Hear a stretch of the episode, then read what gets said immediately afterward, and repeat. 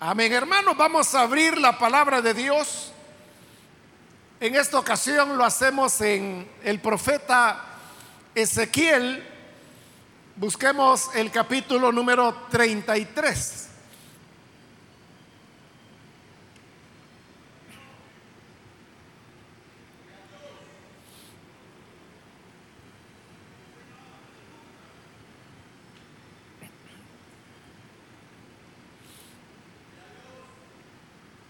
Bien, dice entonces la palabra de Dios en el profeta Ezequiel capítulo 33, versículo 23 en adelante.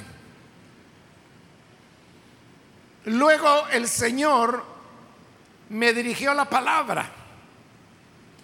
Hijo de hombre, la gente que vive en esas ruinas en la tierra de Israel, anda diciendo, si Abraham, que era uno solo, llegó a poseer todo el país, con mayor razón nosotros que somos muchos, habremos de recibir la tierra en posesión.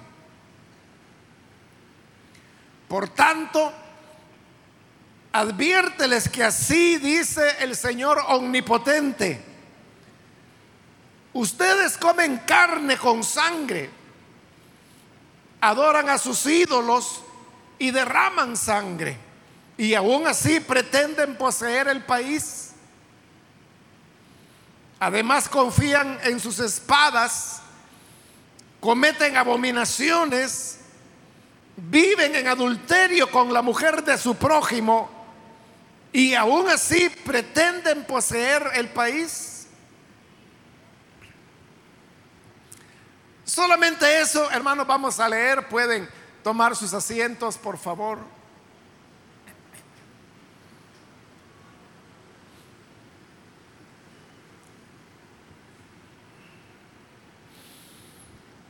Hermanos, en esta ocasión hemos leído del profeta Ezequiel. Ezequiel desarrolló su ministerio durante la deportación a Babilonia. Los profetas se pueden clasificar como los profetas antes de la deportación, durante la deportación y los profetas después de la deportación. Lo que marca la diferencia es la deportación. Pero la deportación a Babilonia, como otras veces lo he explicado, no fue solamente un evento, sino que fueron, fue un periodo de tiempo donde hubo una primera conquista de los caldeos. En esa primera ocasión, Jerusalén no fue destruida, porque simplemente el ejército israelí fue derrotado y esto lo que provocó fue la rendición del rey que fue capturado con su esposa, su familia. Y en, esa, en ese primer momento es cuando se produce la primera deportación, el primer grupo que va hacia Babilonia. En ese grupo iba lo que nosotros podríamos llamar la élite del reinado, comenzando porque iba preso el rey, la reina, su familia, pero también los nobles, los príncipes, los ricos, iban detenidos todos aquellos que tuvieran alguna relevancia fuera política, económica o religiosa. Como también las personas que estaban en liderazgos religiosos altos fueron llevados presos. Entre esos presos se encontraba Ezequiel. Porque Ezequiel era un sacerdote y usted sabe que no todos en Israel eran sacerdotes. Aunque eran miles de sacerdotes, todos ellos fueron considerados por los caldeos como líderes, como una élite religiosa. Y por eso es que son llevados presos y así es como Ezequiel llega a Babilonia. Estando en Babilonia es cuando él comienza a recibir sus primeras visiones, que son las que se relatan en este libro en los primeros capítulos. Y ahí es donde comienza la carrera de Ezequiel como profeta, que habrá de durar esos años que, como le digo, son el proceso que nosotros llamamos como deportación. Ezequiel estuvo cautivo durante 12 años. A los 12 años, en realidad un poco antes, como a los 10 años, hay una nueva rebelión de los israelitas contra los caldeos. Y aquí es cuando el rey Nabucodonosor envía más fuerza militar. Y esta vez, como lo decimos popularmente, iban con todo. En esta segunda oportunidad es cuando destruyen la muralla de Jerusalén, queman la ciudad el templo es destruido, se roban todos los tesoros del templo que eran oro, plata, los instrumentos que se usaban para el culto, el altar. Todo eso fue llevado como botín a Babilonia. Y la ciudad fue destruida, su muralla, el templo, el palacio del rey, pero aún las viviendas de todas las personas que vivían dentro de las murallas de Jerusalén. Es así como llega al final. Pero, y ahí se produce otra, una segunda tanda, diríamos, de otros miles de israelitas que son transportados a Babilonia. En esta ocasión, las escrituras nos dicen que los caldeos se llevaron a todos, a todos los pobladores. La idea era trasladarlos a una tierra diferente que era Babilonia, porque estando ya en un país extraño para ellos, ya ellos no iban a tener no podían decir, por ejemplo, tenemos que luchar por nuestra tierra, porque ya no estaban en su tierra. Ellos no podían organizar una resistencia contra los caldeos porque no estaban en su tierra. Estaban en un país extranjero donde no conocían las lenguas, donde no conocían la geografía. Lo que conocían muy bien era la geografía de Israel. Pero por eso es que Nabucodonosor los deporta para que pierdan la ventaja que tenían al conocer el terreno. Todos son llevados cautivos con excepción, dice la Biblia, de unos pocos que el rey dejó y dice que estos que él dejó eran los más pobres de Israel. La razón por la cual el rey los dejó es para que ellos cultivaran las tierras. Porque a los caldeos de nada les servía conquistar un país y que las tierras estuvieran ociosas. Alguien tenía que trabajarlas, alguien tenía que sembrar, alguien tenía que levantar las cosechas. Y levantar las cosechas era importante porque esto significaba riqueza y estas cosechas iban hacia Babilonia. Entonces Nabucodonosor dejó a lo más pobre, gente que no había tenido nada, pero los deja en su tierra con la condición de que ellos comiencen a trabajar las tierras. Entonces, estos pobres, podríamos decir, en cierta manera le fue bien. Porque de no tener nada, ahora habían recibido tierras de parte del rey. Claro, tenían que trabajarlas, Pero al trabajarlas, ellos como propietarios de tierra iban a tener excedentes. Entonces, su alimentación y las necesidades de su familia estaban aseguradas. Pero había un problema. Y el problema, usted lo va a identificar rápido porque lo que ocurrió es que cuando el Señor sacó a Israel de la esclavitud de Egipto, les dijo que Él lo llevaba a una tierra que fluía leche y miel, y así era. Esa era la tierra de Canaán. Pero la promesa del Señor es que cada quien iba a tener su propiedad, su casa, y que iba a vivir del fruto de las cosechas que la parte de tierra que le había correspondido le pudiera dar.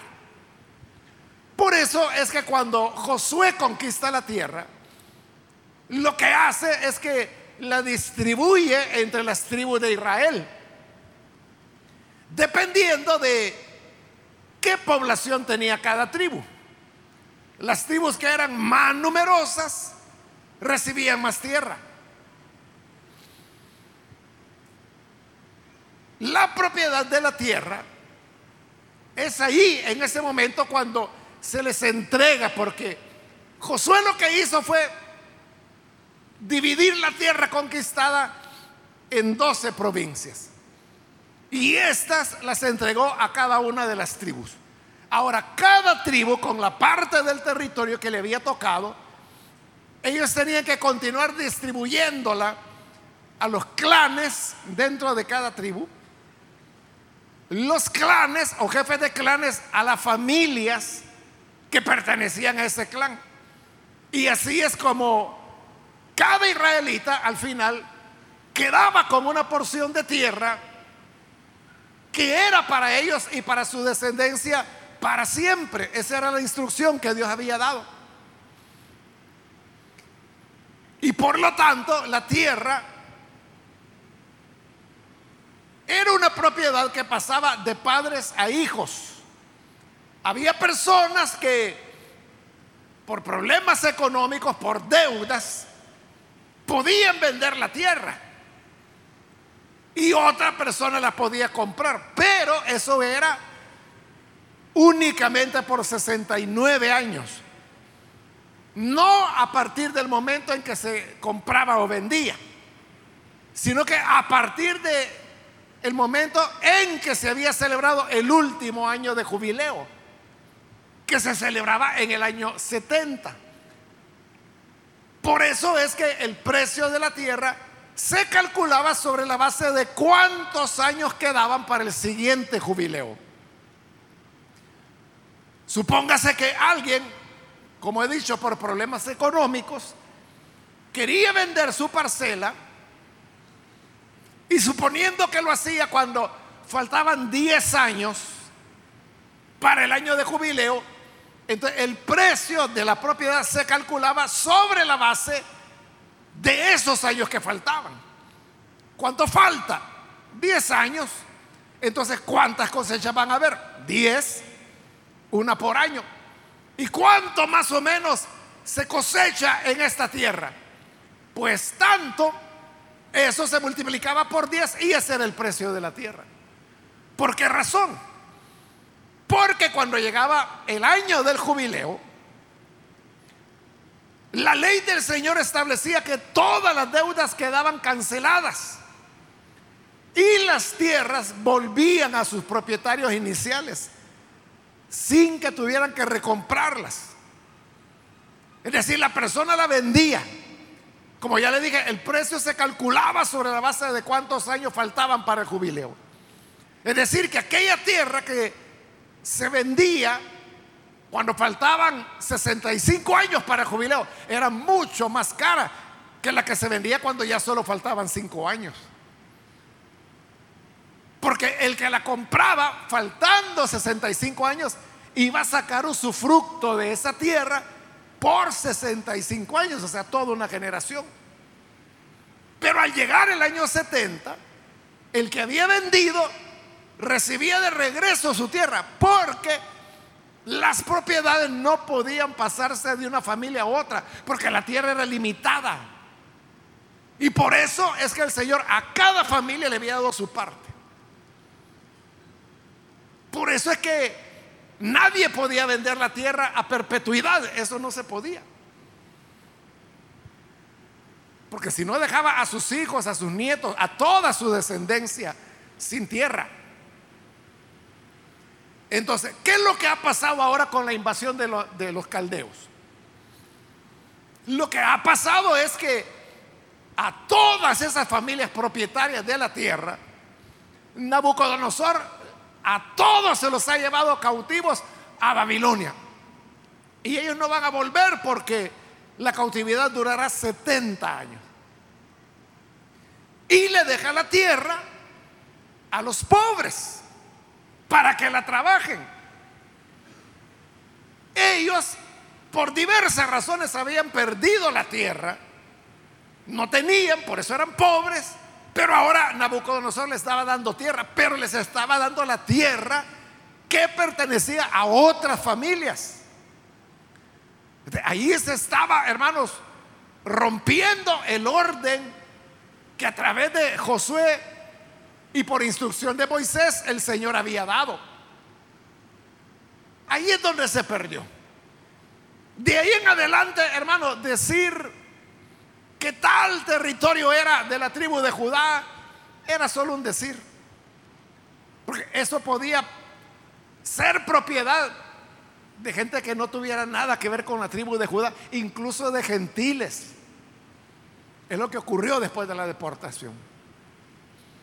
Pero no solo, hermanos, habían quedado los pobres para trabajar la tierra en la Jerusalén destruida, sino que también había otros que habían logrado escaparse de la deportación y que seguían en Israel y que se habían quedado sin tierra porque Nabucodonosor ya se las había dado a los pobres.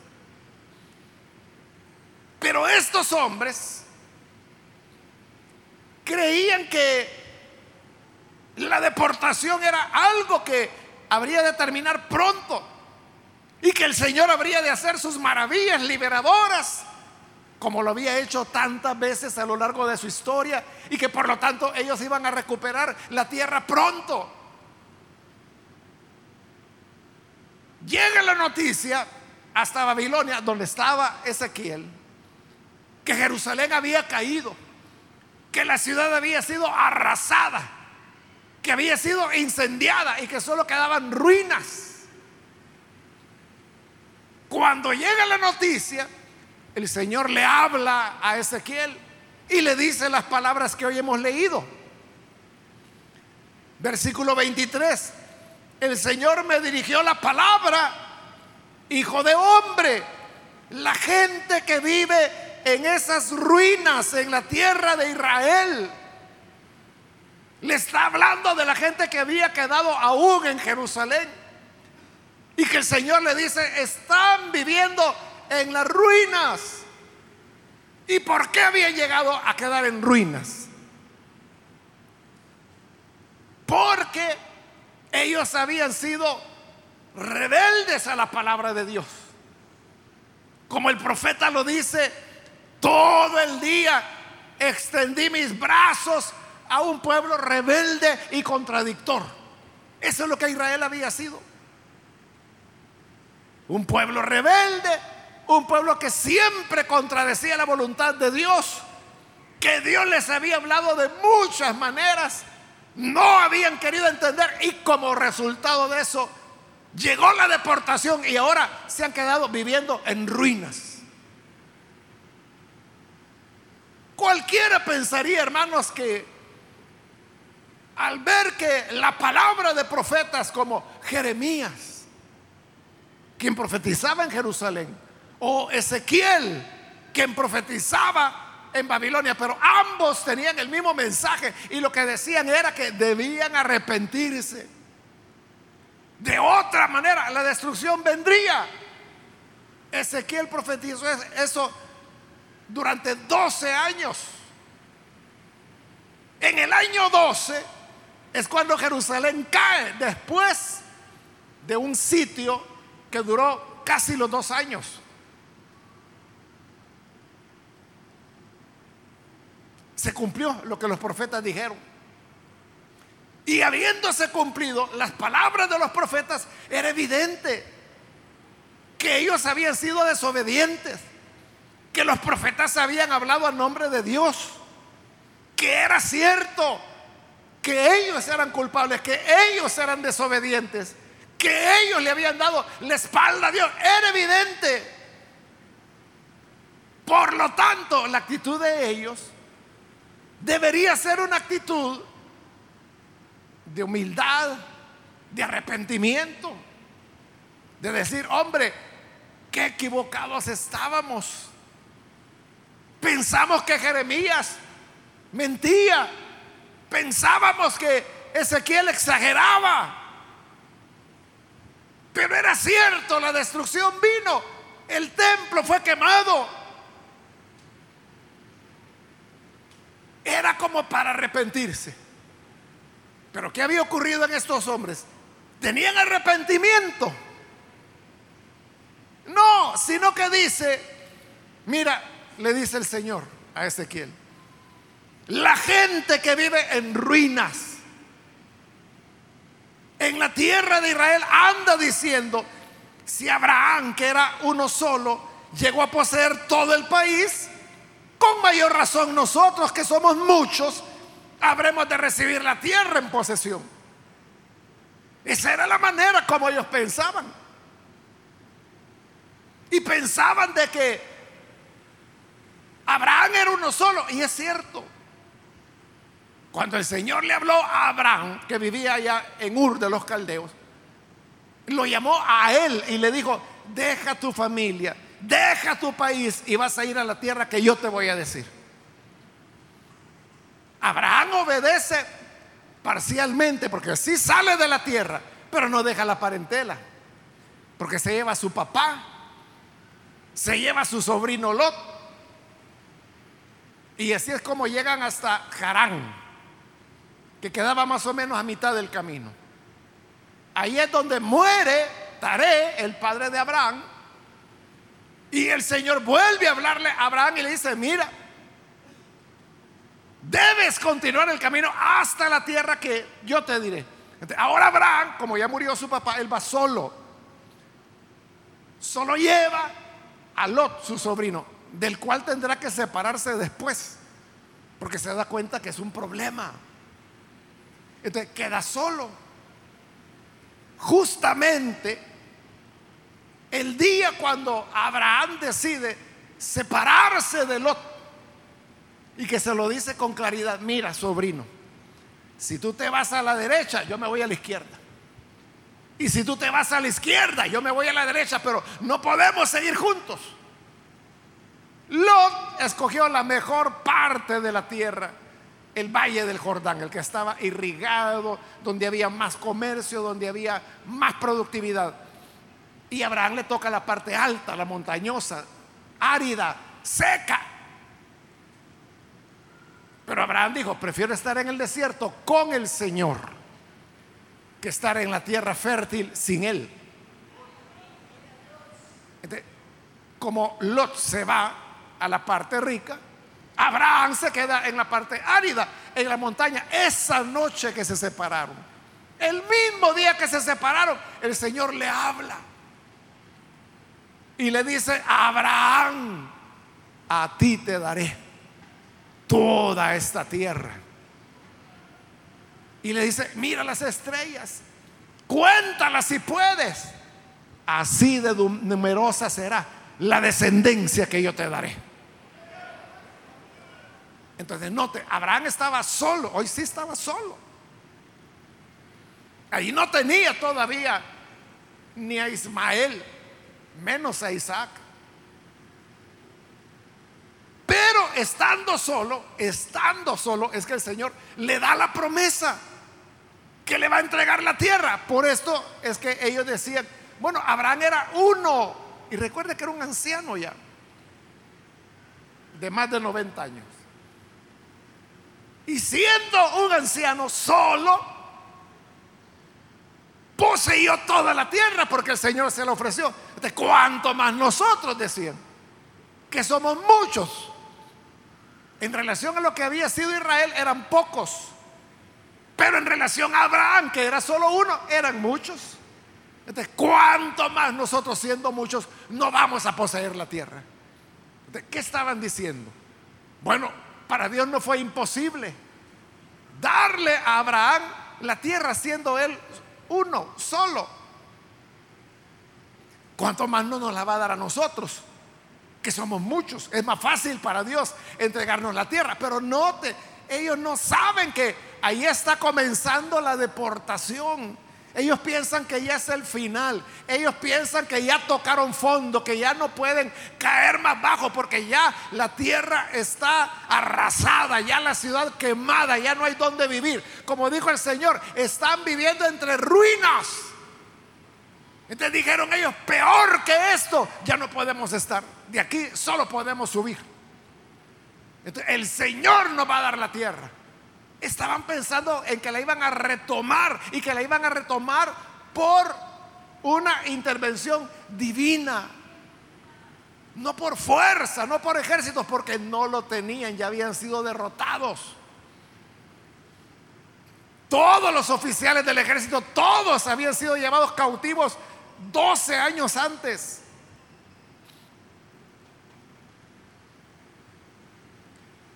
Entonces, ¿qué es lo que había en el fondo? No había arrepentimiento. Eso era lo que pasaba. Ellos seguían pensando, bueno, Dios se enojó, pero ya nos castigó, ya pasó. No, no había pasado, apenas iba a comenzar. A través de Jeremías el Señor ya había dicho, serán 70 años de cautividad. Y ellos están pensando en que ya va a terminar. Por eso es que Jeremías, cuando envía la carta hacia los que ya estaban en Babilonia en la primera deportación. Les escribe y les dice, oigan, no estén pensando en volver, que no van a volver. Así que compren casas. Los que no puedan, edifíquenlas. Busquen tierra, cultívenla, siembren, cosechen. A sus hijas cásenlas a sus hijos, denle esposas, trabajen ahí donde los hice deportar, trabajen por la paz de Babilonia, porque en la paz de Babilonia ustedes tendrán paz, porque no van a volver, esa es su ciudad de hoy en adelante. Eso es lo que Dios decía, pero ustedes están diciendo, no, no, no, no, ya, ya vamos a a recuperar la tierra porque Abraham solo era uno y conquistó la tierra, el Señor se la dio. Nosotros somos muchos, con más razón, más fácil para Dios nos la dará. Pero dice el Señor, versículo 25, por tanto, adviérteles que así dice el Señor omnipotente, el que todo lo puede. Ustedes comen carne con sangre, adoran a sus ídolos, derraman sangre y aún pretenden poseer el país. Ellos no habían cambiado, ellos no se habían arrepentido. Por eso que el Señor les está diciendo, oigan, ustedes comen carne con sangre, lo cual estaba prohibido en Levítico capítulo 19. Ahí el Señor había dado órdenes que había que derramar la sangre de los animales, degollarlos para poder comer de esa carne. Pero ellos no. La comían así, desobedeciendo las normas del Señor. Les dice, adoran a sus ídolos, seguían en idolatría. Derraman sangre. Y esto ya no era la sangre de animales, era la sangre de personas. Es decir, eran asesinos, mataban, eran homicidas. Y así creen que van a conquistar el país. Versículo 26. Además confían en sus espadas, que ya no eran nada frente a los caldeos, pero seguían confiando en las armas. Cometen abominaciones viven en adulterio con la mujer de su prójimo. Qué cosas, hermanos, de que estando en las mismas ruinas, es lo que el Señor dijo, mira esta gente que vive entre las ruinas. Pero la gente muchas veces llega a estar con su vida totalmente hecha ruinas. Totalmente en ruinas. Y siguen pecando. Siguen, como el Señor les dice, adulterando con la mujer de su prójimo. Cuando, como le he dicho, el ver que las advertencias, las palabras de los profetas se habían cumplido y que ahora no tienen nada, están en ruinas. Era el momento para arrepentirse, para pedir perdón para decir, Señor, cuánto nos equivocamos. Llegamos a esto por nuestra terquedad, pero ahora nos arrepentimos. No, no están arrepentidos. Siguen matando, siguen idolatrando, siguen comiendo carne con sangre, seguían cometiendo adulterio con la mujer del prójimo. Por eso les pregunta el Señor, y aún así pretenden poseer el país. Es cierto que Abraham era uno y heredó la tierra. Pero ¿qué tipo de persona era Abraham? Abraham realmente no hizo muchas cosas. Pero hay dos que podemos señalar. Una, que es la que comenta Pablo cuando dice que Abraham le creyó a Dios. El Señor le habló a Abraham y le dijo, te voy a llevar a una tierra que te voy a regalar. Le creyó. Estando en la tierra, le dijo, mira, tu descendencia será innumerable como las estrellas. Le creyó. Y dice el libro de Génesis que por cuanto Abraham le creyó a Dios, eso le fue contado por justicia. Dios lo tomó como que si era un gran santo solo porque le había creído. Sí, Abraham era uno, pero ¿qué clase de hombre era Abraham?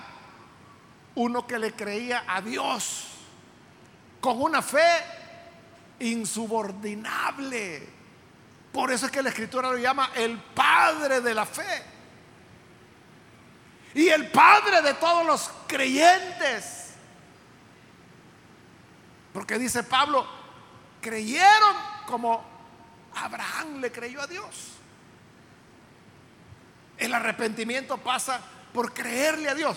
Si creemos a Dios, entonces debemos creer el dictamen que Él ha dado acerca del ser humano. ¿Y qué dice Dios acerca del ser humano? Que todos hemos pecado, que todos nos descarriamos, que no hay justo ni uno. Dice, no hay quien haga lo bueno. No hay camino de paz en la mentalidad del hombre. Todos van por el camino de muerte, de destrucción. Eso es lo que Dios dice. De si creemos a Dios, debemos creer que es cierto lo que Dios está diciendo de nosotros y de todos los seres humanos.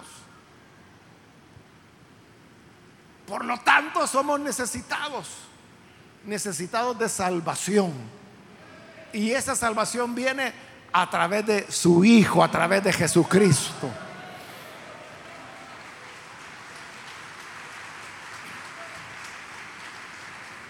En una ocasión,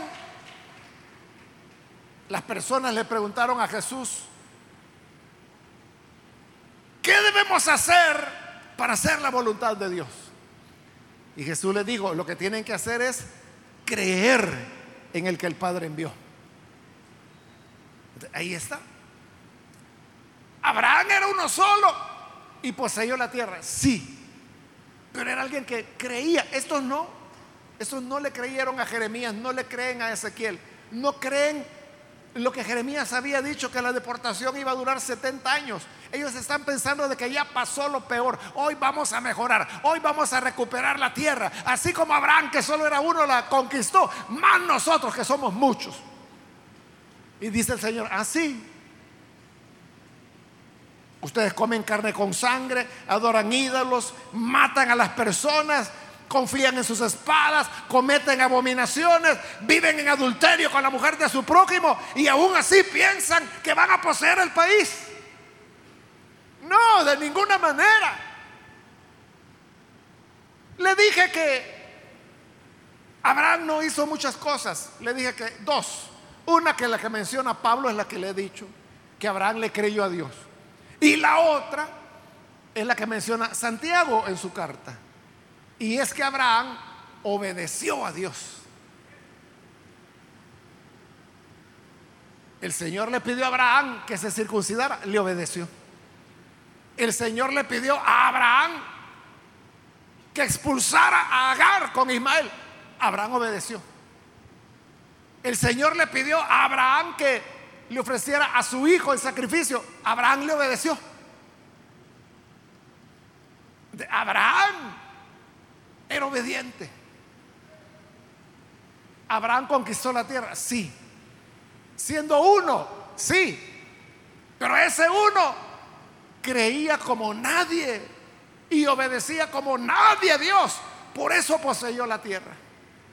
Pero esta gente no obedecía. Ustedes comen carne con sangre. Eso era desobedecer abiertamente lo que la ley decía.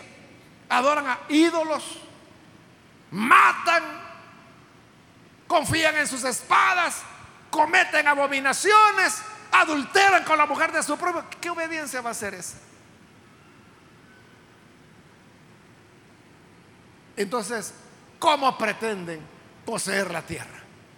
En los siguientes versículos, que por el tiempo ya no lo vamos a tocar, lo que el Señor le dice, mira, dile a esos que viven ahí entre las ruinas que todos van a morir que la espada los va a consumir, que ahí en medio de esa ruina van a quedar muertos, porque no habían terminado de arrepentirse aun cuando todo era ruinas alrededor de ellos. Probablemente, amigo o hermano, tu vida sea así, quizás tu vida son ruinas.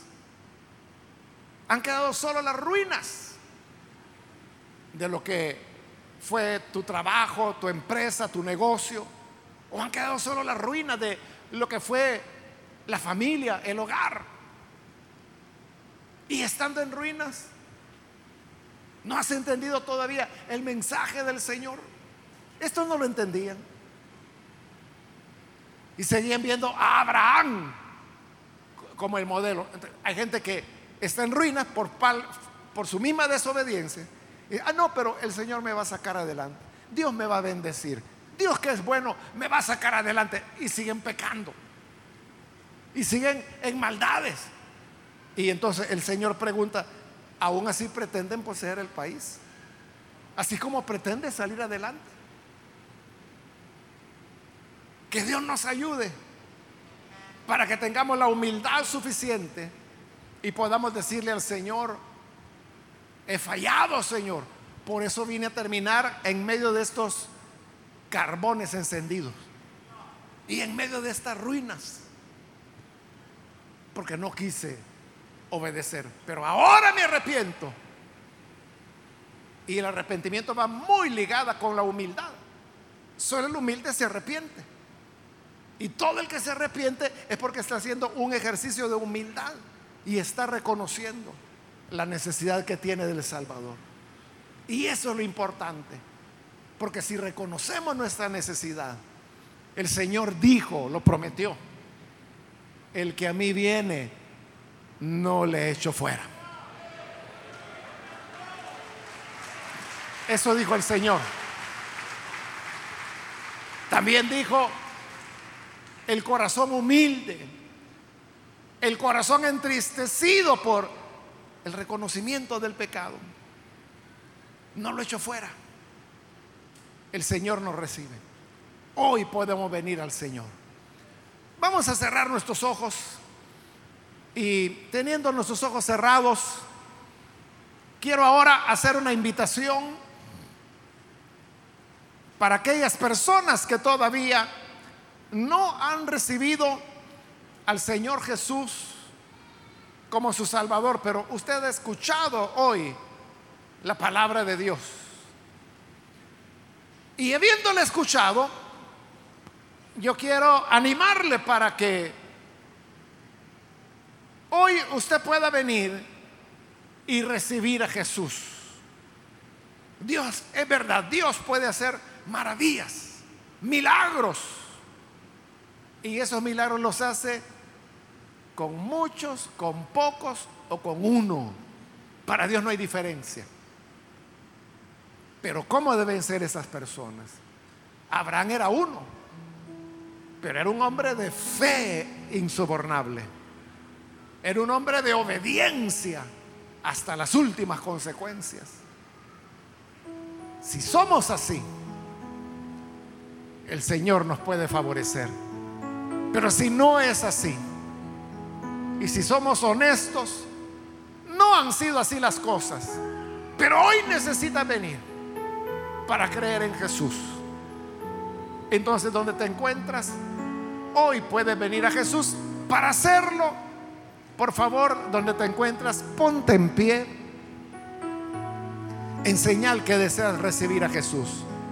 Aquellos amigos o amigas que hoy necesitan recibir a Jesús pueden ponerse en pie. ¿Hay alguna persona que reconoce su necesidad? Que se ve a sí mismo, a sí misma sentada entre ruinas. Pero el Señor puede cambiar eso. ¿Quiere venir a Él? Póngase en pie. Lo que queremos es orar por usted. Por eso le pedimos ponerse en pie. Porque queremos saber si hay personas que necesitarán esta oración para que oremos. ¿Quiere que oremos? Póngase en pie. Venga Jesús. ¿Quiere entregarse a Él? ¿Quiere recibirlo como Salvador? Póngase en pie. Y vamos a orar por usted. ¿Hay alguna persona? Un amigo o una amiga que hoy necesita a Jesús. Venga. Venga que el Señor le está esperando. ¿Hay alguna persona? Muy bien, aquí hay alguien que pasa. Dios la bendiga, bienvenida. Si hay alguien más que necesita venir a Jesús, puede ponerse en pie. Y vamos a orar. Otra persona que necesita venir a Jesús. Hoy es su momento, póngase en pie. También quiero ampliar la invitación. Si usted se ha alejado del Señor,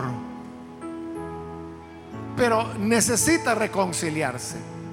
Usted ya había recibido al Señor pero por alguna razón dejó de seguirlo, abandonó el camino cristiano, pero hoy necesita rededicar su vida al Señor. Póngase en pie. Si se va a reconciliar, póngase en pie. Cualquier hermano, hermana que se alejó, póngase en pie y vamos a orar. Es el momento para reconciliarse. ¿Hay alguien que lo hace?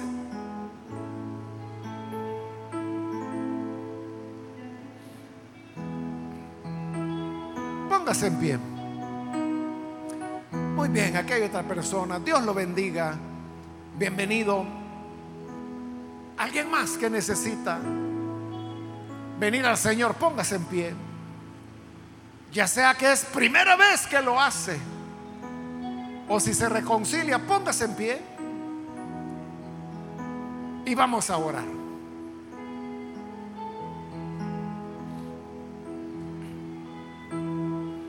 Hago la última llamada. Si hay alguien más que necesita venir al Señor por primera vez o se está reconciliando, póngase en pie. En este momento vamos a orar.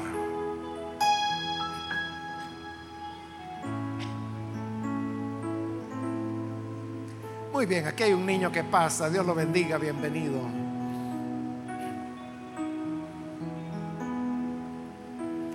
A usted que nos ve por televisión también le invito para que se una con estas personas que aquí están recibiendo al Señor, ore con nosotros y recíbalo también usted. Señor, gracias te damos por las personas que están aquí al frente, como también aquellos que a través de televisión, de radio o de internet, hoy, Señor, están uniéndose a esta oración. Perdónale, Señor. Cámbiales, dales vida nueva. Que puedan, Señor, servirte. Perdona sus pecados. Mira que ahora vienen reconociendo que todo se ha convertido en ruinas. Pero a la vez reconociendo que tú puedes cambiar todas las cosas, pero la cambias con aquellos que creen y que te obedecen. Que si sea, Señor, con las personas que hoy se están entregando a ti. Y bendice a tu iglesia, a todo tu pueblo. Ayúdanos, Señor, para que podamos vivir agradándote, haciendo tu voluntad. Gracias te damos, porque tu Señor no fallas y no mientes. Por Jesús nuestro Señor lo agradecemos. Amén amén.